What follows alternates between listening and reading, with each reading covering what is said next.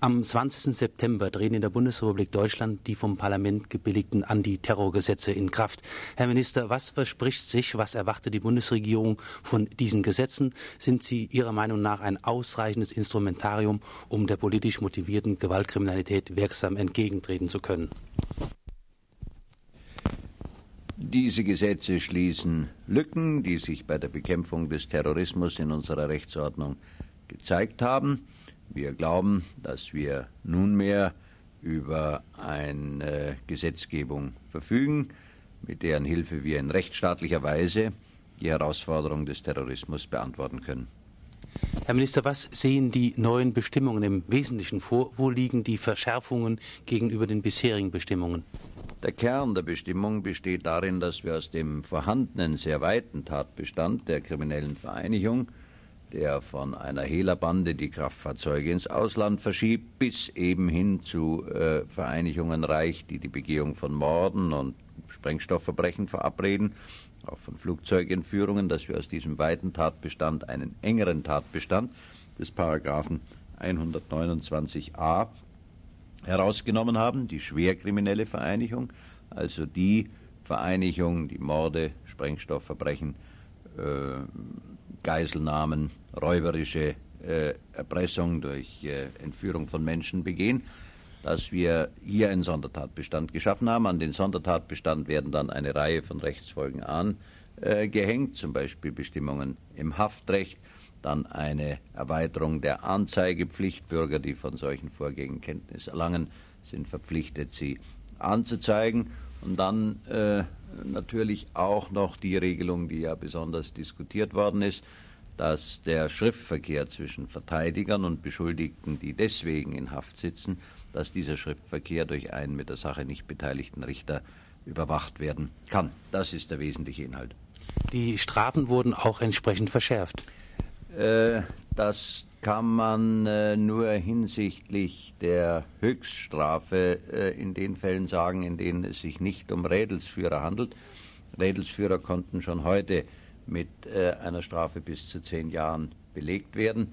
Wir haben also auch diejenigen, die an der Gründung mitwirken oder die als Hintermänner solcher krimineller Vereinigung agieren, in diese Strafdrohung mit einbezogen. Mindeststrafe ist sechs Monate. Der Straf im Grunde auch bisher als durchaus ausreichend erwiesen. Schon ist jetzt in Griechenland äh, im Zusammenhang mit dem Fall Pole scharfe, zum Teil scharfe Kritik an der Handhabung der Terroristenbekämpfung durch die deutschen Behörden geübt. Befürchten Sie, Herr Minister, nicht, dass die neuen verschärften Bestimmungen erneuten Anlass zu dieser Kritik bieten? War die bisherige Kritik, insbesondere aus dem Ausfall, Ausland, äh, berechtigt?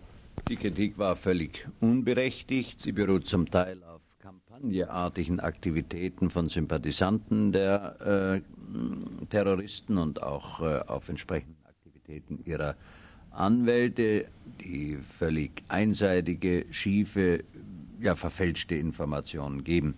Übrigens zeigt der Vergleich unserer Rechtsordnung mit der anderer demokratischer Rechtsstaaten, dass wir uns keinerlei Vorwürfe äh, zu machen haben. Das, äh, was bei uns an äh, Gesetzen besteht, was an Gesetz neu geschaffen worden ist, hält durchaus jeden Vergleich mit den Maßnahmen anderer Länder aus. Jedenfalls wurde im Zusammenhang mit dem Fall Pole der Rechtsweg nicht verlassen. Ja, in keiner Weise. Pole ist von einem ordentlichen Gericht nach einem äh, lang andauernden Verfahren, in dem er alle Möglichkeiten und äh, Befugnisse der Strafprozessordnung hatte, rechtskräftig verurteilt worden.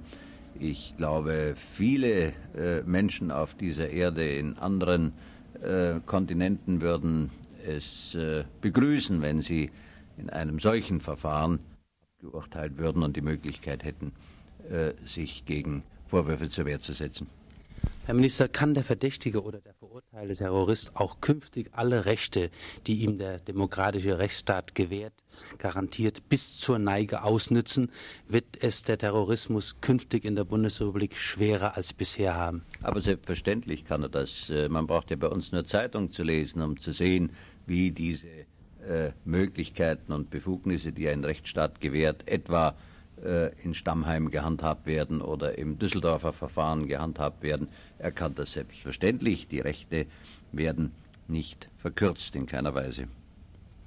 Die bislang oftmals spürbare Hilflosigkeit des demokratischen Rechtsstaates gegenüber den entschlossenen Anarchisten hinterlässt eine traurige Bilanz, darf man sagen. Bis heute kamen durch Anarchisten in der Bundesrepublik Deutschland zwölf Menschen ums Leben. Bei 100 Mordanschlägen bzw. Sprengstoffattentaten wurden 87 Menschen verletzt. Das alles war doch nur möglich, weil die Terroristen über zahlreiche Sympathisanten verfügten. Können diese Sympathisanten, das ist die Frage, Herr Minister, künftig in staatsbürgerliche Pflicht genommen werden? Von Hilflosigkeit unseres Staates würde ich nicht sprechen. Natürlich gab es eine gewisse Anfangsphase mit einem gewissen Maß an Unsicherheit. Die Erscheinungen waren neu. Äh, man musste Erfahrungen sammeln. Die äh, Bilanz, die Sie begonnen haben, muss ich nun nach der anderen Seite ein bisschen vervollständigen. Es sind äh, bis heute 106 Terroristen rechtskräftig äh, verurteilt. 48 sind in erster Instanz verurteilt. Es wird ja manchmal der Eindruck erweckt, als äh, wenn diese Verfahren nie zu Ende kämen. Davon ist gar keine Rede. Gegen etwa 240 weitere äh, Personen werden Ermittlungsverfahren geführt. 32 sind in Strafhaft, 79 sind in Untersuchungshaft. Nach 26 Personen, gegen die Haftbefehl besteht, wird gefahndet. Das ist doch ein Zeichen dafür, dass wir in der Bekämpfung der innerdeutschen Terroristenszene erhebliche Fortschritte gemacht haben. Was die Sympathisanten angeht, so war in bestimmten Kreisen die Zahl dieser Sympathisanten eine Zeit lang nicht ganz unerheblich, äh, insbesondere handelt es sich auch um Leute, die sich artikulieren konnten, die in der äh, öffentlichen Meinung sich Gehör verschaffen konnten. Hier ist aber zu beobachten, dass die Zahl dieser Sympathisanten deutlich rückläufig ist nach den Ereignissen von Berlin, Lorenz-Entführung, Stockholm, äh, insbesondere aber auch nach äh, den Vorgängen in Entebbe ist diese Sympathisantenschar merklich geschrumpft. Dazu hat auch beigetragen, dass wir uns eben nicht dazu haben hinreißen lassen, rechtsstaatliche Garantien in Frage zu stellen, sondern dass äh, auch bei schwerstem Verdacht selbstverständlich nach den rechtsstaatlichen Prinzipien verhandelt worden ist. Das hat die Zahl der Sympathisanten deutlich vermindert. Eines ist doch in der Vergangenheit klar geworden, dass der Terrorismus kein nationales und typisch deutsches Phänomen ist, sondern eine internationale Erscheinung. Die Bekämpfung des Terrorismus kann und darf daher nicht an der Landesgrenze aufhören. Haben sich die Partner der Europäischen Gemeinschaft, Herr Minister, schon Gedanken darüber gemacht, wie sie dem Terrorismus begegnen können? Ja, es gibt Initiativen äh, des Herrn Kollegen Mayhofer zur Verbesserung der polizeilichen Zusammenarbeit, beispielsweise mit Frankreich. Diese Initiativen waren erfolgreich.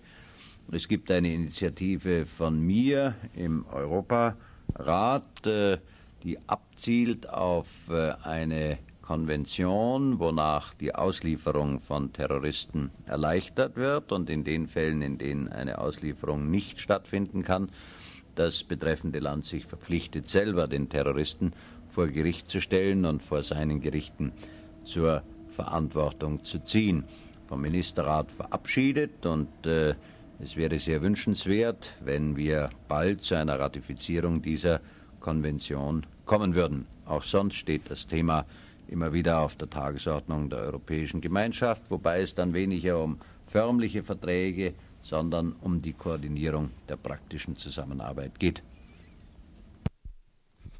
Herr Minister, sind sich die Partner der Europäischen Gemeinschaft einig in der Frage, was Terrorismus ist, was beispielsweise nicht mehr länger als politische Taten angesehen werden darf?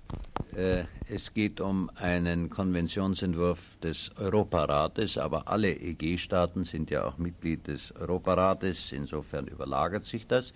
Inhalt der Konvention ist eine äh, Klarstellung, dass bestimmte für den Terror typische Taten keinesfalls äh, als politische Straftaten angesehen werden und deswegen auch nicht zur Ablehnung der Auslieferung führen dürfen, zum Beispiel äh, äh, Tötungshandlungen, äh, Taten, die unter Verwendung von Sprengstoff begangen werden, Taten, die unter Verwendung von Waffen begangen werden. Also eine ganze Liste konkreter Tatbestände, die deutlich machen, dass es sich in diesen Fällen keinesfalls um politische Straftaten handelt. In der Vollversammlung der Vereinten Nationen in allernächster Zeit will die Bundesregierung einen Vorstoß für eine internationale Konvention gegen den Terrorismus unternehmen. Welche Chancen rechnen Sie dem deutschen Vorstoß aus, Herr Minister? Der Vorstoß ist äh, noch ein bisschen konkreter und bezieht sich darauf, dass durch ein äh, Abkommen auf der Ebene der Vereinten Nationen äh, Geiselnahmen unter Verwendung von Flugzeugen in allen Ländern unter Strafe gestellt werden und dass sich alle Länder dieser Erde verpflichten, gegen solche Geiselnehmer entschieden vorzugehen. Die bisherigen Reaktionen auf äh, diesen Vorschlag waren äh, nicht äh, unfreundlich. Sie waren auch in äh, Bereichen positiv, in denen man noch vor ein, zwei oder drei Jahren eher gezögert hätte. Es zeigt sich, dass gerade der Vorgang Entebbe oder jetzt auch die Entführung in Luxor, dass die doch zur Meinungsbildung in allen Teilen der Welt beigetragen hat. Ich kann nicht gewährleisten, dass das auf Anhieb schon in der nächsten Vollversammlung zu einem positiven Ergebnis führt, aber es ist ein Schritt, ein notwendiger Schritt in die richtige Richtung.